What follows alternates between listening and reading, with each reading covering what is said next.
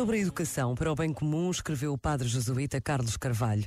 É frequente avaliarmos o mérito dos alunos pelas notas, congelando todas as outras dimensões da pessoa.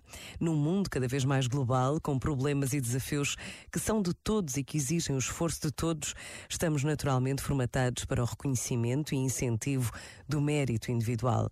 Todavia, as dimensões da cidadania global, objetivo recente da educação jesuítica, não só pretendem a consciencialização do cidadão para as grandes questões globais, como o seu compromisso com a justiça e com ações concretas de transformação do mundo pela força criativa do serviço.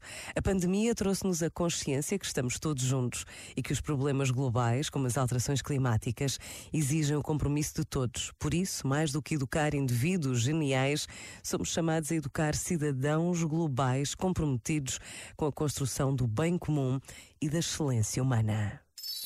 Este momento está disponível em podcast no site e na app da RGF.